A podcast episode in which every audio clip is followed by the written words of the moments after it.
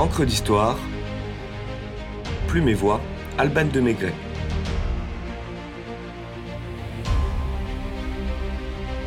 Wild Bill, justicier du Far West.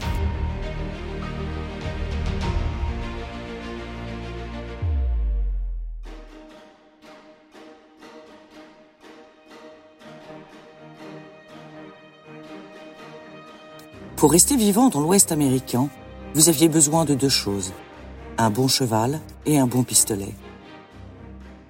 James Butler Hickok avait un bon cheval, Blacknell. James Butler Hickok avait deux pistolets Colt 44 aux crosses de perles. Galopades et pétarades scandent donc la vie de Wild Bill, tel qu'on le nomme. Figure légendaire du justicier dans le monde impitoyable du Far West, où la loi, peinant à suivre la ruée des chercheurs d'or vers l'ouest, s'exécute à coups de revolver. Quand la poudre noire blanchit la poudre jaune, voici l'histoire de l'homme qui tirait plus vite que son ombre.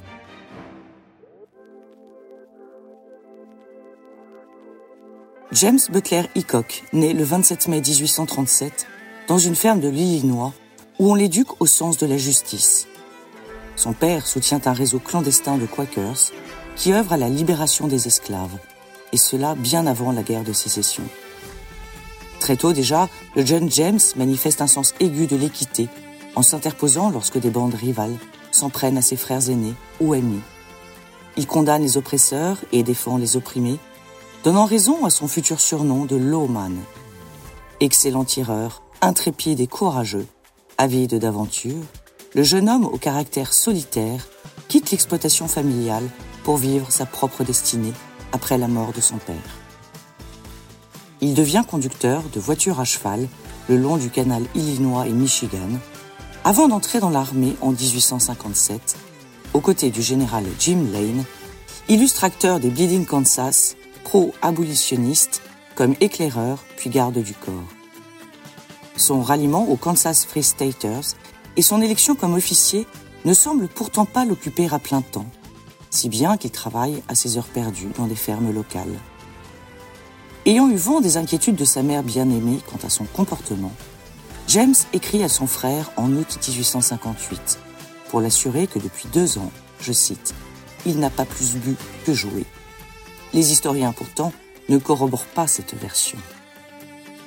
Chemin faisant, au gré de règlements de compte plus ou moins légaux, le redresseur de tort avance vers l'ouest et assied sa réputation de héros qui lui vaut le surnom de Wild Bill. Certains prétendent que James se serait battu et aurait triomphé d'un grizzly à main nue.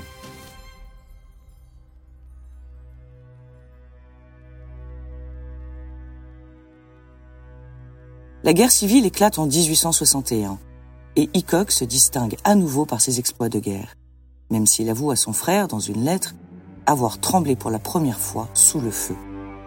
Il devient shérif à Fort Riley, tâche dont il s'acquitte rapidement pour rejoindre à nouveau l'armée en tant qu'éclaireur, car sa renommée de gunfighter le devance, et cela lui vaut sa rencontre avec Dave Tutt, l'une de ses futures victimes.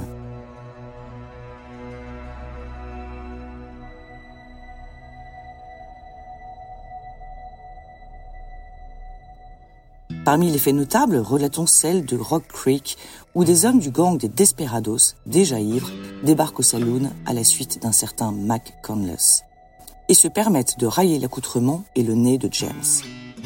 L'affaire se résout en trois coups de feu et trois cadavres. Le quatrième acolyte ayant seulement perdu son menton dans la fusillade. Le prince du pistolet est acquitté pour légitime défense. Que justice soit faite ce manque-t-on d'un nez tout de même, même au Far West, même si ce nez c'est un roc, c'est un pic, c'est un cap. Que dis-je, c'est un cap, c'est une péninsule. À la fin de l'envoi, il touche. Moins poétique certes, mais plus efficace, dégainer vaut mieux qu'une longue plaidoirie à la Cyrano de Bergerac. Lecoq se remet tout juste de l'injure et de ses blessures, car bien qu'il ait touché, il a été touché qu'éclate la guerre civile en 1861 et James, engagé dans l'armée de l'Union, se distingue encore. La réputation de bad boy est acquise, mais Hickok se place toujours du côté de la loi. C'est donc un gentil mauvais garçon, un lawman comme on aime à l'appeler. Marchant toujours de l'avant, guerre ou non guerre, James chemine, laissant les cadavres derrière lui. Et acquiert une renommée formidable. Le voilà shérif par-ci, marshal par-là, quittant les lieux lorsque sa vision balistique de la justice atteint les limites de l'acceptable.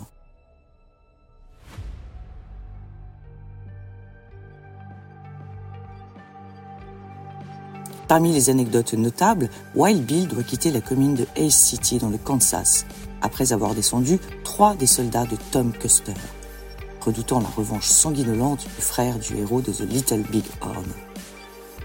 Ce fait, en soi anecdotique, est en fait le quotidien de Gunfighter. L'homme de loi fait justice à sa façon, en refroidissant à tout jamais ses adversaires. Le justicier aux moustaches gauloises et à la crinière noire ne fait pas l'unanimité, surtout dans les tripots où il passe grande partie de son temps libre, en compagnie notamment du vétéran de la guerre Dave Tutt. L'histoire reste sombre, dette de jeu, triangulaire amoureuse.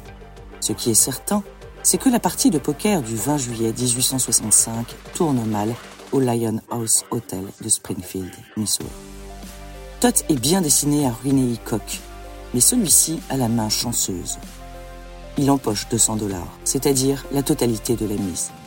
Todd, furieux, réclame à son ancien ami une redevance de 40 dollars pour la vente d'un cheval. White Bill s'exécute sur le champ et le rembourse. Todd parle alors d'une dette de jeu de 35 dollars. Hickok reconnaît en devoir 25, mais pas un de plus. Dave Dutt s'empare de la montre de son adversaire, lui promettant de lui rendre lorsqu'il aura récupéré ses 35 dollars. James le somme en le menaçant de ne pas porter la montre, ce que le vaincu s'engage à faire dès le lendemain.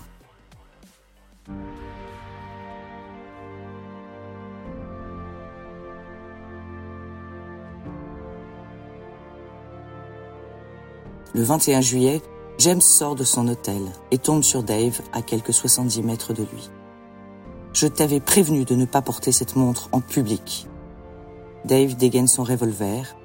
Gunfighter riposte plus vite que l'éclair avec son Colt Dragoon 44, calé en appui sur son bras. La balle de Dave passe au-dessus de la tête de Bill.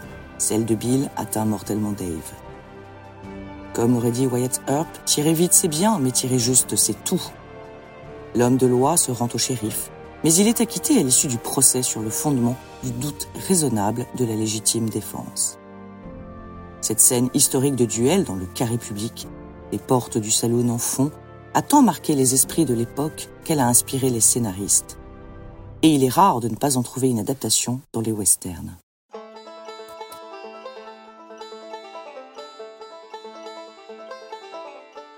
Pendant quelques mois, entre 1872 et 1873, Hickok se produit en public dans le spectacle ambulant à la gloire du Far West, The Wild West Show, de son ami Will Cody, alias Buffalo Bill, qui disait de lui Wild Bill était un personnage étrange.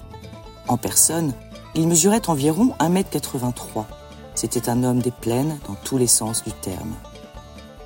Il part ensuite pour Cheyenne, Wyoming, à la recherche d'or.